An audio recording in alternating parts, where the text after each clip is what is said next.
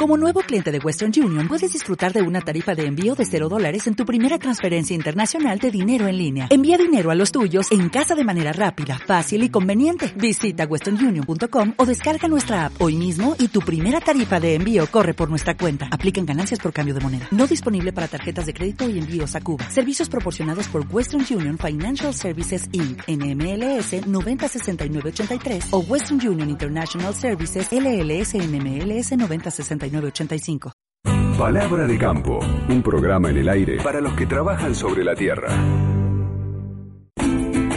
Seguimos en Palabra de campo. ¿Sabías que los fertilizantes biológicos reducen el impacto sobre el medio ambiente al mismo tiempo que potencian la productividad de los cultivos? Nitragin, agricultura sustentable desde 1898.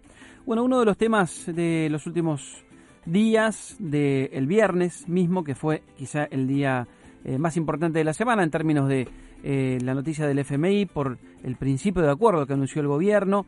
Eh, ha dejado muchas cosas para seguir planteando. Me parece que tendremos que avanzar en esto, seguir conociendo detalles, pero a priori, y digo después de lo que anunció el ministro Guzmán en conferencia de prensa con Juan Mansur, me parece que hay algunas cuestiones que que vamos a tener que pensar. Por lo menos lo que sabemos hasta ahora es que Guzmán habla de crecimiento productivo. El problema acá es cómo hacemos para crecer, como para seguir creciendo, pero con controles de precio, por un lado, que no son justamente el mejor incentivo para, para las pymes o para las empresas para producir más.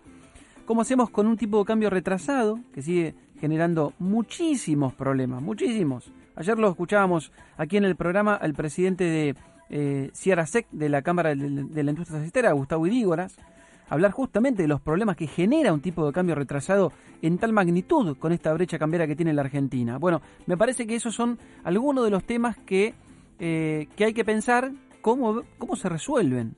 Porque principio de acuerdo es una cosa, pero después atrás de eso vienen todos los problemas que seguimos teniendo a pesar de lo que se anunció el viernes. Luis Seco es economista, es director de Perspectivas Económicas, ha pasado también aquí por el programa en alguna ocasión y es un placer volver a charlar con él. ¿Cómo estás Luis? Buen día, Daniel Aprile te saluda. ¿Qué tal? Buen día Daniel y gracias por llamar. Al contrario. Eh, Luis, yo estaba haciendo una, una pequeña introducción del tema, pero a priori eh, ¿es posible que la Argentina se plantee un, un objetivo de crecimiento productivo en el contexto actual?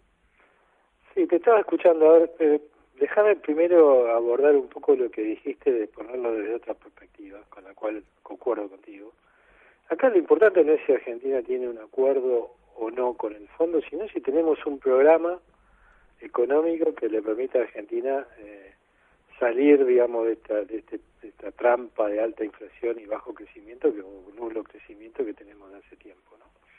Eh, y entonces eh, lo que más importante de lo que contó el ministro, de lo que dijo el ministro, de lo que dijo el presidente, es lo que no dijo, que son estos detalles que vos estás eh, planteando de cómo va a ser la Argentina para no solo cumplir con aquellos, eh, con este entendimiento que ha alcanzado, eh, con las metas que se han supuestamente consensuado, eh, sino también, digamos, cómo vamos a hacer y en base a qué vamos a crecer, porque con más de lo mismo, vos fíjate que cuando el presidente recita todo lo que no se va a hacer, básicamente lo que está hablando es de continuidad, que vamos a seguir haciendo las mismas cosas. Y si seguimos haciendo las mismas cosas, es muy difícil que Argentina, más allá de la recuperación que tuvimos el año pasado, pueda crecer de forma sostenida y sustentable, generando eh, empleo y bajando eh, sustancialmente la pobreza, que supongo que mm. debe ser el desafío más importante. Así que queda tú ahí como un gran signo de pregunta respecto de que si el acuerdo significa que hay un programa o el programa que Argentina necesita, y a partir de ahí si realmente con esto alcanza o no para que Argentina vuelva a crecer. Ahora el presidente inicia una gira que es importante desde el punto de vista de quiénes van a ser quienes lo reciben. Por supuesto, el presidente va a China, va a Rusia. Incluso probablemente se traiga la Argentina algún, algún respiro más. Digo, quizá inyecten algo más de swap a las reservas de, la Argentina. Pero pero concretamente eh, los dólares que se necesitan, o sea, Argentina queda de todas maneras por ahora en una situación endeble en términos de dólar billete, es decir, la semana que viene, el mes que viene, cuando se tengan que girar dólares para importaciones, para mantener esta dinámica de la economía argentina de la que se habla, eh, esos dólares en algún momento van a empezar a escasear otra vez. Sí, el tic-tac de las reservas está, está no, se detiene porque no conoce de acuerdos, digamos. Entonces, claro. por, por ahora, evidentemente, la, la urgencia con la, contra la que corre, digamos, todo esto es la, falta de reservas. Eh, puede ser que haya algún financiamiento extra vía el swap, pero vos sabés muy bien que el swap no significa divisas disponibles. O sea, no, de hecho, nos, nos hicieron casi, creo que hubo dos operaciones en la historia en la cual se utilizó ese swap. Eh, entonces no sirve para atender ninguna necesidad comercial o financiera de, de las empresas de Argentina y me parece que más allá de las expresiones de deseo, porque hay como una como una suerte así de, de, mm, como casi como si uno pudiera con solo desearlo lograr crecer, ¿no? Eh, y hay también eh, esta idea de que con esto se crean esos marcos para, por ejemplo, un tema que afecta mucho al sector, que son las exportaciones.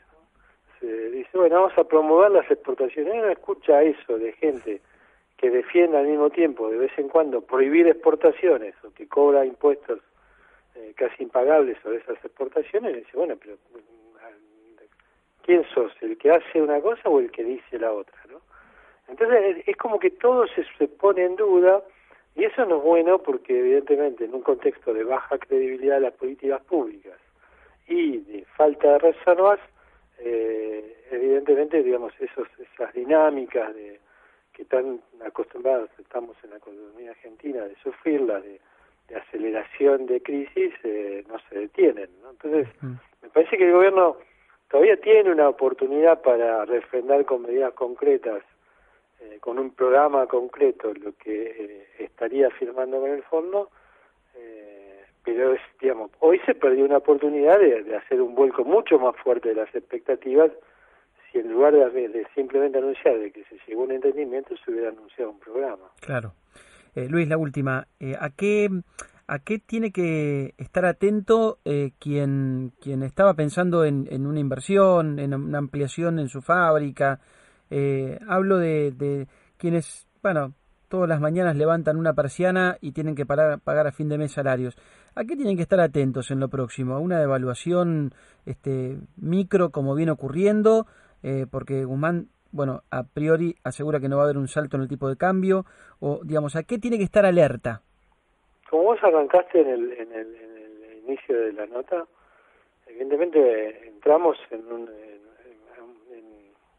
camino, digamos, una trayectoria, en una hoja de ruta supuestamente acordada con el fondo, con muchos precios desequilibrados, ¿no? con atrasos y rezagos de muchos precios, no solo la, lo que perdió, digamos, el tipo de cambio respecto al dólar, respecto a la inflación en, el último año, sino también que tenemos las tarifas de los servicios públicos y otra de cantidad de precios que están bajo la órbita y los controles y previsiones del gobierno que arrancan con mucha este, presión, digamos, inflacionaria latente, ¿no?